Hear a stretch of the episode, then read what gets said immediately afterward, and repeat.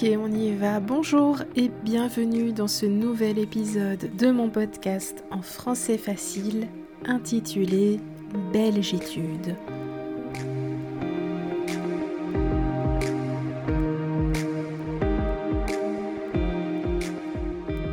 Ce podcast est pour toi si tu apprends le français ou si tu veux découvrir la Belgique.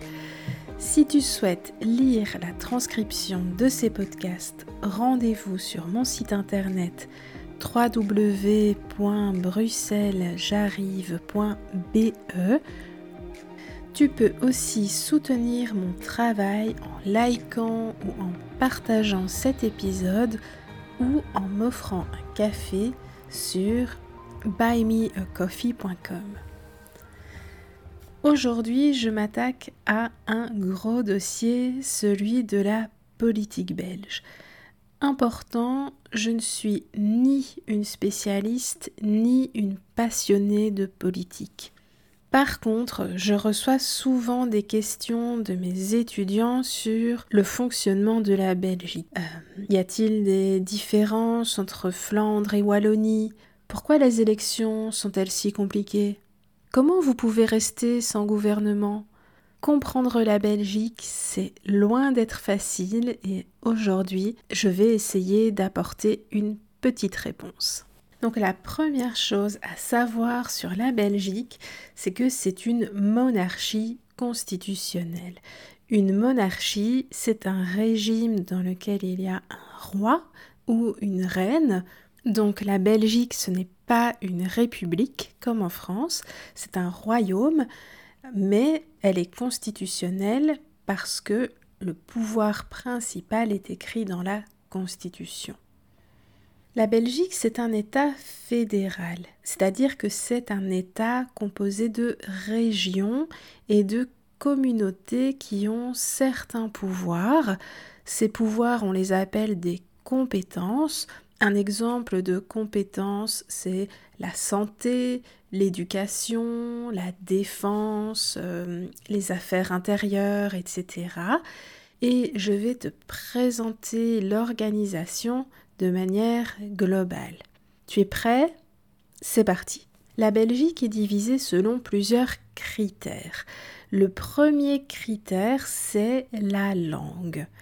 En Belgique, il y a trois langues nationales, le français, le néerlandais et l'allemand. Il y a donc logiquement trois communautés. Une communauté correspond à un groupe linguistique, mais c'est aussi un ensemble dirigé par un parlement. Donc la communauté en Belgique, elle a un rôle politique. Il y a donc la communauté flamande de Vlaamse Gemeenschap en néerlandais, où on parle néerlandais, la communauté germanophone, l'Oost-Belgien, j'ai une très mauvaise prononciation en allemand, et la communauté où l'on parle le français qui s'appelle aujourd'hui la Fédération Wallonie-Bruxelles. Alors oui, dit comme ça, ce n'est pas évident. Avant, on l'appelait la communauté française. Et Bruxelles alors? Eh bien Bruxelles, c'est une ville où on parle à la fois le français et le néerlandais. Donc Bruxelles fait partie de la communauté flamande et de la Fédération Wallonie-Bruxelles. Les communautés ont leur parlement et elles gèrent des compétences liées aux langues, par exemple l'enseignement ou la culture. Concrètement, ça signifie que le ministre de l'enseignement ne sera pas le même si on est dans l'enseignement en langue néerlandaise, en flamand, ou si on est dans l'enseignement francophone ou encore dans l'enseignement germanophone à l'est de la Belgique. Le deuxième critère pour diviser la Belgique, ce sont les aspects économiques. Donc la Belgique est divisée en trois selon les intérêts économiques et ces trois divisions, ces trois groupes sont appelés des régions. Souvent, c'est ce qu'on connaît mieux. Il y a la région wallonne au sud du pays, qui englobe une partie des territoires de la Fédération Wallonie-Bruxelles et la communauté germanophone, la région Bruxelles-Capitale et la région flamande qui correspond à la communauté flamande. En Flandre, c'est un peu plus simple. Un exemple de la vie de tous les jours, c'est que une partie de la mobilité, des transports, est gérée par les régions. Si tu vis à Bruxelles, tu pourras voir qu'il y a des bus de Lane qui sont gérés par la région flamande, des bus Stib qui sont gérés par la région Bruxelles-Capitale et des bus du TEC qui sont des bus de la région wallonne. C'est un peu le bazar, mais c'est aussi ça la Belgique fédérale. Alors, c'est peut-être pas évident pour toi de visualiser tout ça.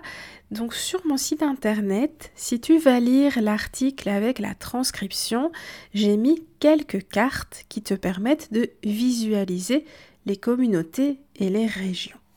Alors, en plus de ces gouvernements, de ces parlements, il y a bien sûr un gouvernement fédéral pour toute la Belgique. Le gouvernement fédéral, donc national si on veut, il gère des compétences communes à tout le pays, notamment les affaires étrangères, la défense nationale, donc l'armée, la justice, les finances, la sécurité sociale et une partie de la santé publique et des affaires intérieures. ces compétences-là sont gérées au niveau national. Comment on fait pour former le gouvernement fédéral Alors, pour chaque gouvernement, que ce soit régional, communautaire, fédéral, il y a des élections qui permettent d'élire les membres de chaque parlement. Il faut savoir qu'en Belgique, il est obligatoire de voter à partir de 18 ans et pour le reste de sa vie. On ne peut pas choisir de voter ou non. C'est une obligation. Alors, les élections régionales ont lieu tous les cinq ans et le choix des parlementaires du gouvernement communautaire, il est fait à ce moment également. Pour les régions et les communautés, on vote tous les cinq ans dans la région ou dans la communauté où l'on habite. C'est un peu technique, surtout pour la partie francophone du pays, mais je mettrai sur mon site un lien vers une explication plus détaillée pour qui le souhaite.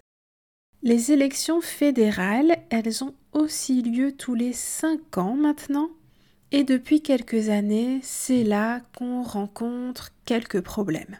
Alors encore une fois, je ne vais pas aller dans les détails techniques, je n'en suis d'ailleurs pas vraiment capable, mais je te donne une explication simplifiée des élections fédérales.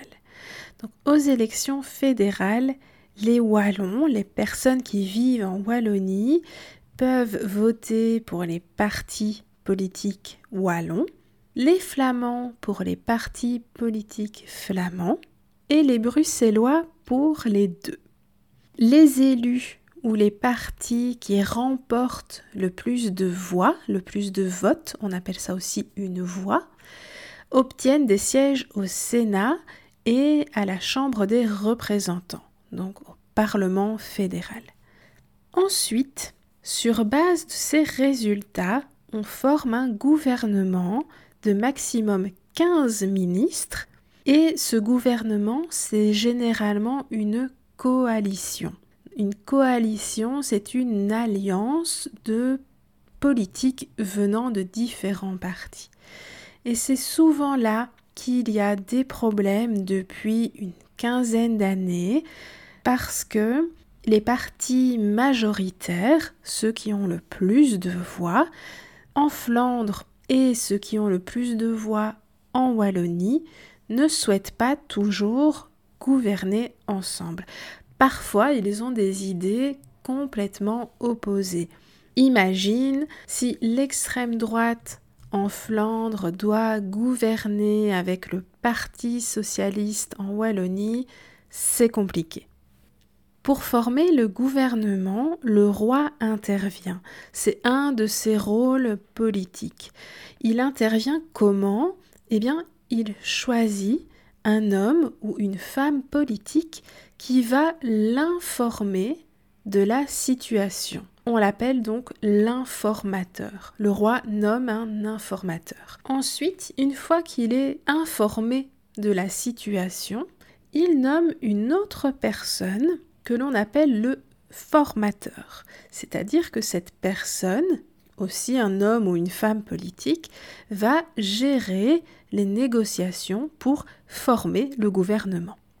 Historiquement, il y a eu des formations de gouvernement longues et compliquées, notamment en 2007-2008, où la Belgique est restée 194 jours sans gouvernement, et puis lors de la crise politique de 2010-2011, où nous sommes restés, attention, 541 jours sans gouvernement, plus d'un an. Alors bien sûr, ce n'est pas tout à fait sans gouvernement. Quand on s'est retrouvé dans cette situation, c'était pas la guerre ou le chaos en Belgique, parce que le temps de former le nouveau gouvernement, l'ancien reste en place.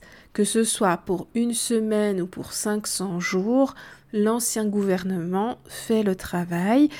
On dit qu'il est en affaires courantes, c'est-à-dire qu'il gère le pays, mais il ne prend pas de nouvelles décisions. Par exemple, il ne peut pas voter de nouvelles lois. La dernière crise politique en Belgique, c'est celle de 2019. Elle a duré 16 mois pendant lesquels on n'arrivait pas à former un gouvernement.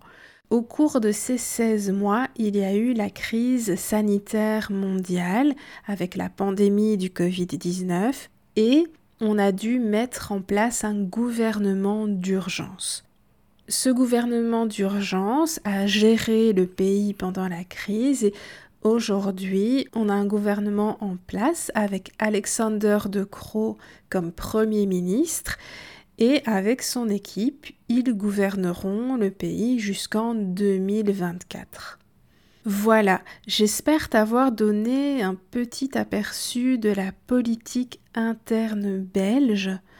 Alors, en plus de ces élections, moi je t'ai parlé des communautés, des régions et du fédéral, il y a les élections européennes et les élections communale, donc de la commune, des élections locales, mais je ne souhaitais pas m'étendre ici sur ce sujet, juste te donner un aperçu. J'espère que grâce à ces explications sur le fédéralisme, sur les régions, les communautés, tu comprends un peu mieux ce grand bazar qu'est la Belgique. Moi, je te donne rendez-vous pour le prochain épisode dans 15 jours. Tu sais bien, en français, 15 jours, ça veut dire deux semaines. On ne sait pas compter. Et d'ici là, n'hésite pas à me suivre sur mes réseaux sociaux pour 1. améliorer ton français, 2. découvrir la culture belge, 3. vivre ta meilleure vie en Belgique. À bientôt!